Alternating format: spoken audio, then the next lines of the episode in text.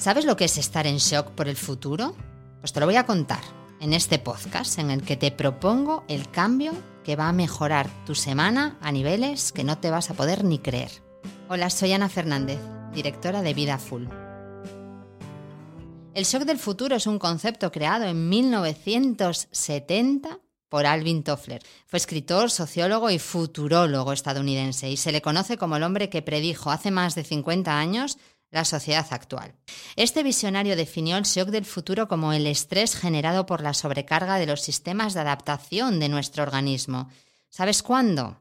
Cuando tenemos que tomar decisiones rápidas, ante cambios propios y del entorno continuados. La toma de decisiones siempre nos ha llevado a muchísimo estrés. Y entramos en shock porque los humanos tenemos una capacidad de cambio limitada. Que no nos engañen con que todo es posible, porque no es verdad. Nuestro biosistema no puede dar respuesta a tanta carga de tanto cambio. Parece ser que visionarios tecnológicos recientes, como Steve Jobs y colegas, no quisieron creer a Alvin Toffler. Bueno, simplemente no leyeron sus predicciones porque desde este Jobs se ha ido elevando el ritmo de los cambios drásticos y constantes a una velocidad que no somos capaces de seguir en lo tecnológico. Estamos sometidos a tantas superposiciones de cambios que nos llevan a la incertidumbre total sobre qué es lo importante realmente. ¿Tú lo sabes, lo que es lo importante realmente? Pues no es fácil de saberlo, porque nos lleva de cabeza a sufrir el shock que predijo Toffler. ¿Resuena este shock del futuro en ti? Pues atentos a esa propuesta de cambio para esta semana. Es identificar lo que Alvin Toffler llama tu zona de estabilidad personal. Se trata de enfrentar el ritmo del cambio con momentos de estabilidad. Lo que la ciencia dice. Bueno, mira, para entenderlo es necesario que te hable de la doctora Inke Kirste. Es una bióloga y cardióloga y es la autora principal de un estudio científico publicado con un título súper interesante. Es ¿El silencio es oro? Kirste y sus colaboradores concluyeron que sí, tras haber medido el nivel de estrés y de renovación de neuronas en ratones de laboratorio, sometiéndolos a cuatro tipos de ambientes de ruido. Los sometieron a un ruido ambiente normal, a música de piano de Mozart, al tan de moda ruido blanco y al silencio total. Y sus conclusiones fueron que los ratones presentan más renovación de neuronas y menos estrés cuando se ven expuestos. ¿Tú a qué crees? Pues a dos horas diarias de silencio total. Y esas dos horas de silencio constituyen su zona de estabilidad, el momento clave para que su organismo se recupere. Ahí es nada. Dos horas de silencio en las que todo se para, sin cambios para los ratones.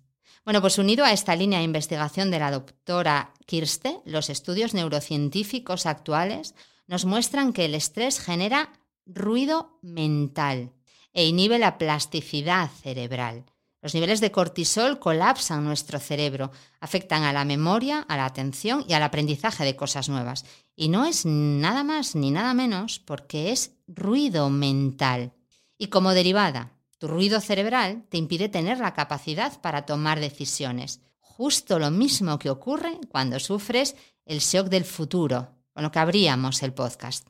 Los cambios vertiginosos te generan estrés que se traducen en confusión, en ansiedad, en irritabilidad, en apatía, en fatiga, en dificultad para pensar. ¿Te ves tú reflejado en esto? Pues si te ves reflejado es puro estrés que te genera ese ruido cerebral, según la neurociencia. Y a la vez lo unimos a que la biología nos muestra que el silencio es oro. Seguro, seguro que te resultan familiares todas estas sensaciones. Y si es así, ¿crees que estás padeciendo el shock del futuro? El cambio de la semana. Pues es momento de proponerte ese cambio semanal. Mira, es tan sencillo como que busques tu zona de estabilidad, como los ratones de la doctora Kirsten. No te voy a pedir dos horas diarias de silencio. Te estresarías buscando ese tiempo en tu día. Solo voy a pedirte que cuando te veas colapsado por tu ruido mental y tengas que tomar una decisión esta semana, simplemente busca silencio. De manera intencional, búscalo. Silencio auditivo, silencio visual, silencio táctil. No vale que te vayas a tu móvil y te pongas a buscar cosas o a, leer no sé qué mensajes de un amigo o de una amiga. No, no. Full silencio. Encuéntralo y habita unos minutos en él. Quédate con esa palabra, habítalo. Conviértelo en tu zona de estabilidad y vuelve a esa zona cada vez que los cambios y las decisiones te colapsen. Tu cuerpo y tu mente te lo agradecerán infinito. La próxima semana otros 5 minutos que te llevarán al gran cambio en tu estrés. Recuerda que si necesitas ayuda con la gestión de tu estrés puedes encontrarnos en vidafull.es y también en nuestras redes sociales. Suscríbete y así no te perderás ningún episodio. Nos escuchamos la semana que viene.